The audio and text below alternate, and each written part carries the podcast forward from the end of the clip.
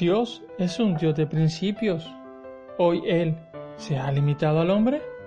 Sí, a la oración del hombre. Nuestro Dios es como un enorme ferrocarril que desea avanzar. Sin embargo, un ferrocarril necesita de los rieles para avanzar. El Señor hoy necesita la cooperación del hombre en la oración. Que la voluntad del hombre sea armonizada con la voluntad de Dios. Bienvenidos a un nuevo podcast sobre el ministerio de oración de la iglesia, primera parte.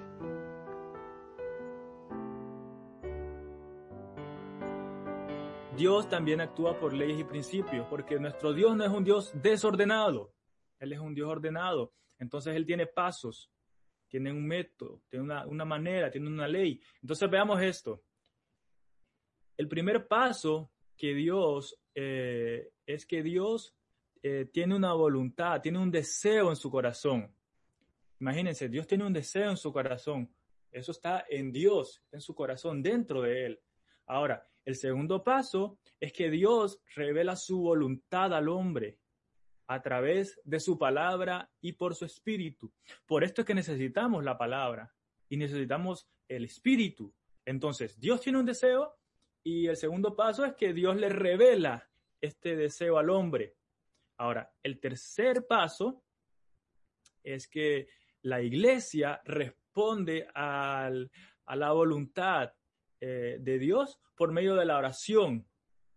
Eh, es decir, que está de acuerdo con la voluntad de Dios. Esto es el tercer paso. El cuarto paso es que Dios lleva a cabo aquello que se propuso hacer. No, es maravilloso estos pasos. Dios lleva a cabo lo que se propuso hacer. Entonces Él tiene un deseo, este, Dios le revela su voluntad, su deseo al hombre, el hombre le responde a Dios y, y luego Dios lleva a cabo su propósito. Ahora, el quinto paso es que nosotros salimos a cosechar el fruto de su obra. El sexto paso es dar gracias a Dios. Aleluya. Y el séptimo paso es disfrutar el fruto de la obra de Dios y la iglesia. Entonces esto, esto es como un algo cíclico. Siempre es así. Dios tiene algo en su, en su corazón. Entonces el hombre responde, bueno, el hombre se le revela esto el hombre responde y Dios lleva a cabo su, propósito.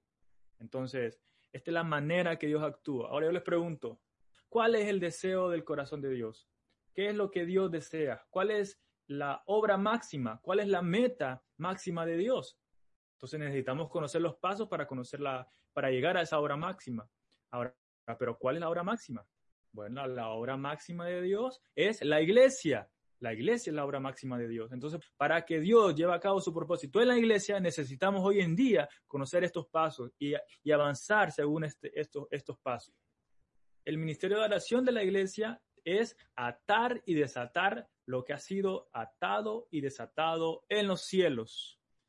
Podemos ver que para que Dios haga algo en la tierra, para que Dios se mueva hoy en la tierra, necesita que nosotros su iglesia, su pueblo, eh, seamos estos que, atemos eh, eh, en, los cielos para que sea atado en la tierra y, y, así viceversa. Necesitamos hacer esto. El Señor dijo en Mateo 18, 18, de cierto os digo que todo lo que atéis en la tierra ha sido atado en el cielo y todo lo que desatéis en la tierra habrá sido desatado en el cielo. Por esto es que necesitamos nosotros tener este tipo de oración. Nuestra oración no es algo, eh, no es algo muy eh, eh, pasivo, es algo, es algo activo, tiene mucho poder. Nosotros podemos atar en la tierra y en los cielos es desatado desatar en la tierra y en los cielos son desatados. Este es el poder que hay en nosotros. Este es el poder que Dios le, concedió a la iglesia. Entonces, podemos decir que la, oración no es solamente una actividad meramente, sino que es, la obra, es el ministerio, es, lo que, es, es la manera en la que Dios se mueve. Podemos comparar esto de la oración como, como un, un gran, eh, unos rieles, unos rieles donde se mueve una, un tren. Bueno, Dios es un gran, imaginemos que Dios es como un gran tren, poderoso, pero necesita, e, e, ese tren necesita los rieles para moverse. Entonces, así es, eh, así es como Dios se mueve hoy en día. Dios es poderoso, pero sin los rieles, sin los rieles, Él no se podría mover. Es decir, sin la oración, Él no se puede mover. Así que hoy lo, que nosotros podemos hacer para que Dios se mueva es atar y desatar las oraciones genuinas siempre tienen una oración de atar y desatar. Dios obra hoy a través de la iglesia y Él no puede hacer lo que desee a menos que lo haga por medio de la iglesia.